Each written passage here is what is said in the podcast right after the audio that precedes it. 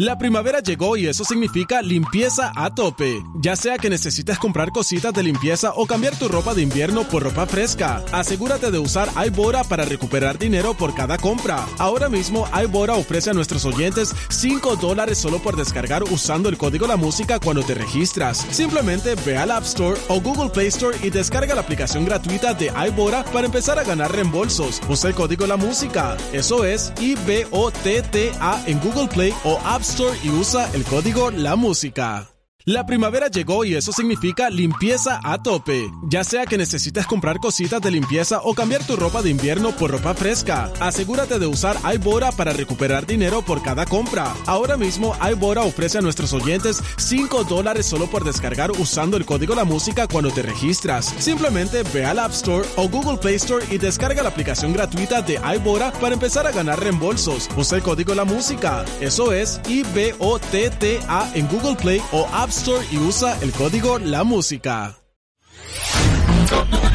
Descarga la música a. De 6 a 10 de la mañana. Escuchas al aire con el terrible. Mantente informado y al día con las noticias más actuales desde Telemundo.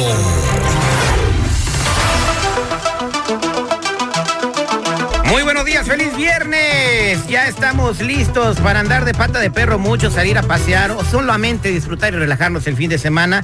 Y para terminar la semanita bien informados, tenemos a Duny Elvir desde la sala de redacción en Telemundo con todo lo que aconteció ayer y que es más importante hoy. Muy buenos días, Dunia, ¿cómo estamos? Muy buenos días, buenos días. Feliz que es viernes, feliz también porque dentro de todas las noticias hay noticias muy buenas. Seguro que ustedes están contentos también porque ustedes hicieron una labor increíble, enorme en lograr que mil personas se convirtieran en nuevos ciudadanos en esta ciudad.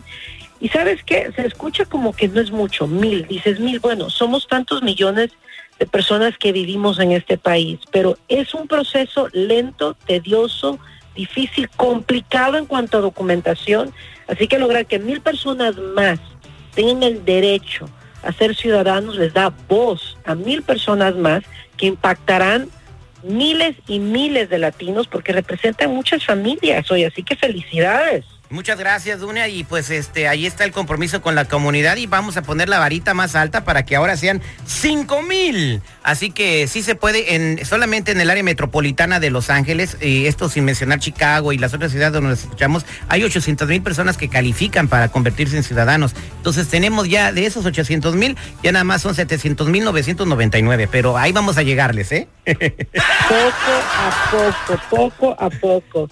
Sabes, un pasito a la vez y se logran cosas enormes. Vas a ver el impacto tan grande y positivo que va a representar estos mil nuevos votantes, en realidad, gente que puede ir a las urnas y el ser escuchar su voz. Correcto, muchas gracias, doña. Este, gracias también a ti por todo lo que nos has apoyado a través de esta campaña. Y bueno, vamos a hablar de otra campaña que dicen que se está terminando, que es el del divorcio, el, el divorcio que va a tener Enrique Peña Nieto con Angélica Rivera. Muchos medios de comunicación, o sea, dicen que fue un contrato que tuvo él de con, con Angélica Rivera. No está corroborado, pero tú sabes cómo es el mundo del chisme, ¿no? Así es, y figúrate tú que el comentario surgió después de que el columnista Salvador García Soto del diario El Universal publicara que eh, fuentes de Los Pinos le confirmaron que habían comenzado los trámites ya legales para la separación. La última vez que la pareja se dejó ver fue el 21 de septiembre en la entrega del premio Luz de Plata, donde la primera dama, en este caso Angélica Rivera, agradeció al mandatario su apoyo a las artes, pero él no desestimó ni tampoco desmintió estos rumores recientemente. Así que vamos a ver ahora qué pasa. Tú sabes que ya está por tomar posesión el primero de diciembre Manuel López Obrador. Muchos dicen que estaban esperando que terminara su periodo presidencial para llegar ellos con su divorcio. Correcto. Y fíjate que en muchas eh, eh, presentaciones, en muchas... Uh, apuestas de televisión. Por ejemplo, en El Señor de los Cielos hicieron esa parodia. También en una película muy famosa de Damián Alcázar que se llama eh, la dictadura perfecta también lo quisieron parodiar, ¿no? de que son matrimonios arreglados para poder lograr los votos de la ciudadanía, pero en fin, vamos a descubrir la verdad, si es que en verdad se divorcia Enrique Peña Nieto, pero ya acaba de decir el presidente de México que no pasó así. y, y en otras noticias, pues, ¿qué está pasando con este nominado a la Suprema Corte? ¿Qué va a pasar? Pues te cuento, mira, mientras deciden qué es lo que va a pasar, ayer fueron miles y miles de mujeres que marcharon no solamente en el preámbulo del primer aniversario del movimiento Me Too, sino también para postularse en contra de que él pase a la Corte Suprema. No quieren que el Senado vote. Sin embargo, los miembros del Senado en Washington hoy llevarán a cabo una votación crucial en cuanto a esta nominación del juez Brett Kavanaugh.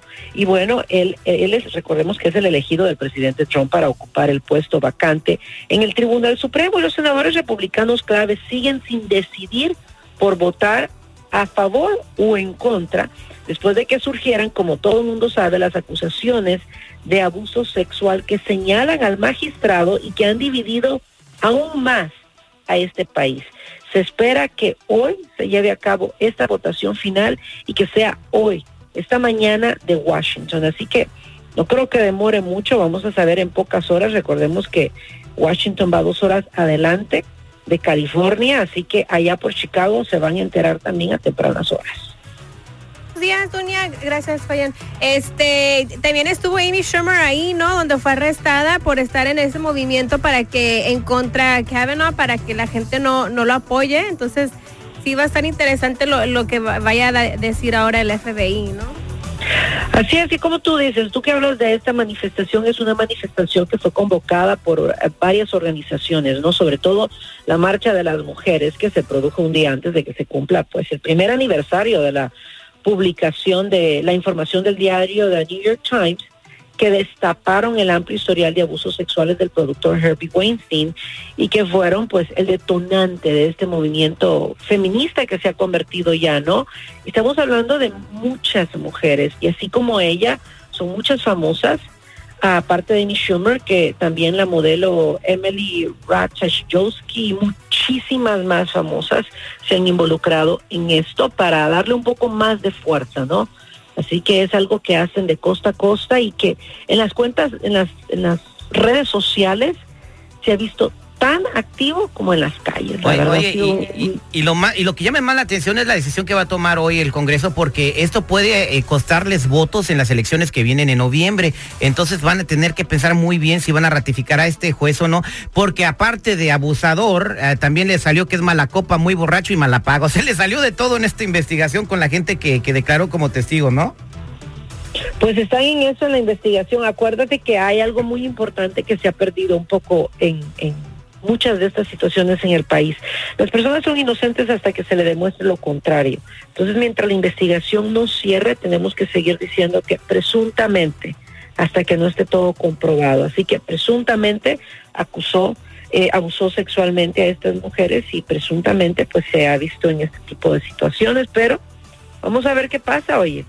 Y mientras el presidente se sigue mofando de las víctimas. No, no, pues vamos a ver qué sucede hasta que presuntamente este, eh, digan lo contrario. No, muchas gracias, Duny Elvir, por toda esta información. Y hoy a las 12 del mediodía empezamos a ver Noticiero Telemundo, el número uno, para estar bien informados. Ahí estaremos para servirles a las 12, 5, 5 y 6 de la tarde. Pues yo se voy a prender mi veladora para que no lo ratifiquen, ¿eh? así que hoy voy a comprarla. Descarga la música a.